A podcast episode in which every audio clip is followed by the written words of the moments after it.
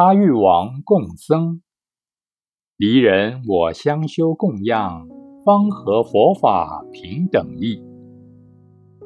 有一次，印度的阿育王要供僧，供僧不但是供养饮食，还要礼拜。佛法向恭敬中求嘛。大众僧来受供养，有老比丘，还有小沙弥。一阿育王礼小沙弥。阿育王是一国之主，他向那些老比丘、老上座们礼座，当然心甘情愿，也很至诚。拜到小沙弥的时候，他看他这么小小的，就起了烦情心。这些小孩子嘛，我是一国的国王哎，向他顶礼，别人看了。会觉得好笑啊，但他又不能不顶礼。他临时想到一个方法，他把这位小沙弥请到大堂后面，再向他顶礼。顶过礼，他说：“小师傅，因为你总是僧宝嘛，我恭敬僧宝啊，所以向你顶礼。但你出去以后啊，不要讲我阿育王向你顶礼哦。”这个小沙弥，你不要看他小哦，也非凡呐。阿育王一说完这话，小沙弥就把钵拿出来，递给阿育王手中。阿育王捧到这个钵啊，小沙弥纵身一跳，就进了那个钵，再从钵里跳出来，在钵的边上跳舞。罗汉都有十八变。身上出火，身下出水，履空如地，履地如水，有这些神通变化。这些变过以后啊，小沙弥也对阿育王说：“我刚才对你显这套游戏的佛事，你也千万不可以告诉人哦，我们互相保密。所以，我们平时不要以貌取人。你不知道他的本机以前呢。”不知道他有什么道德学问专长之前，不能随便把他看清了。这故事很有意思的，有智慧的人听了，应该可以得到一种微妙不可思议的法味吧。阿育王难道不知道佛陀说过三子不可亲吗？所谓三子，就是聋子、王子和小沙弥。笼子虽小啊，等他大的时候有呼风唤雨之力。王子，你看他小，将来登位做大皇帝，掌一国人民的生死之权。如果他有福德智慧，那就一人有庆，照明贤赖。他要是不好啊，你这次看清他，他就记你一个仇。你看。琉璃王灭世家族，不就是因为他在世家族中受到了侮辱，才有那种报复的毁灭吗？小沙弥，你看他现在是小啊，将来能住持佛法，广度众生，证罗汉果，能了生死，然后又发菩提心，行菩萨道。你不要看他现在是小孩子。未来他的福慧力量不可思议呀！阿育王那时候怎么没有想到这些呢？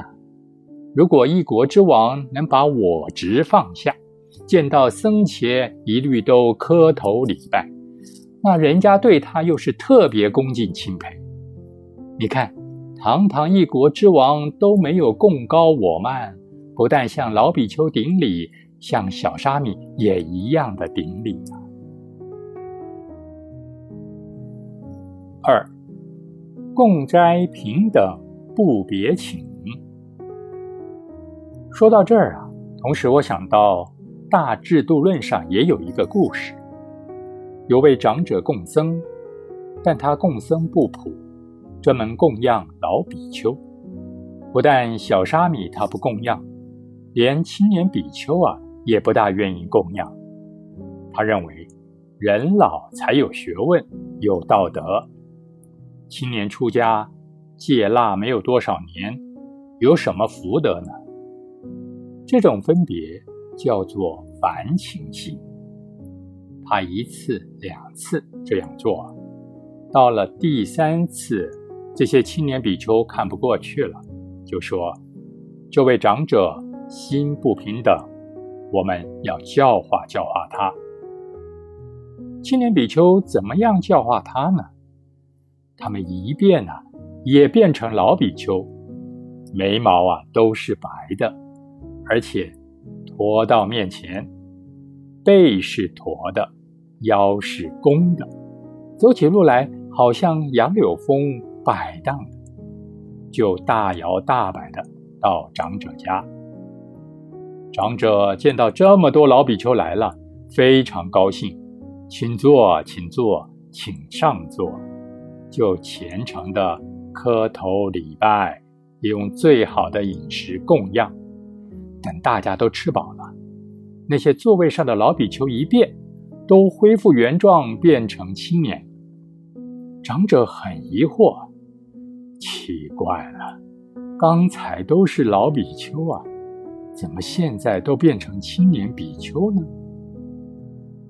吃过饭要说法了，这时青年比丘就开导他：青年比丘虽然年纪轻，但其中也有奇德的。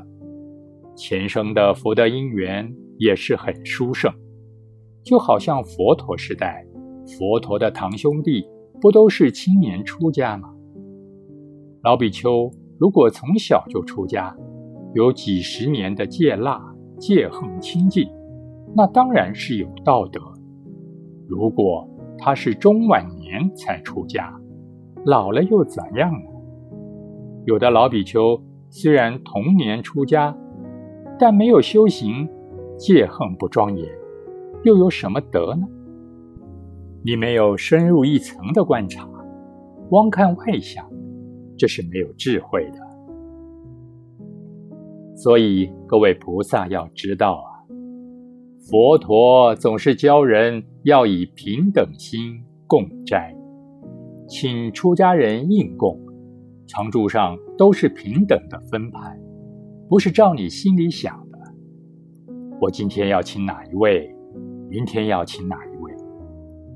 你要请几位僧人到家里供养，一律由寺庙的执事人分派，不要自己看哪个好，或者他同你有交情，你就请他，这不合乎佛法平等的意义。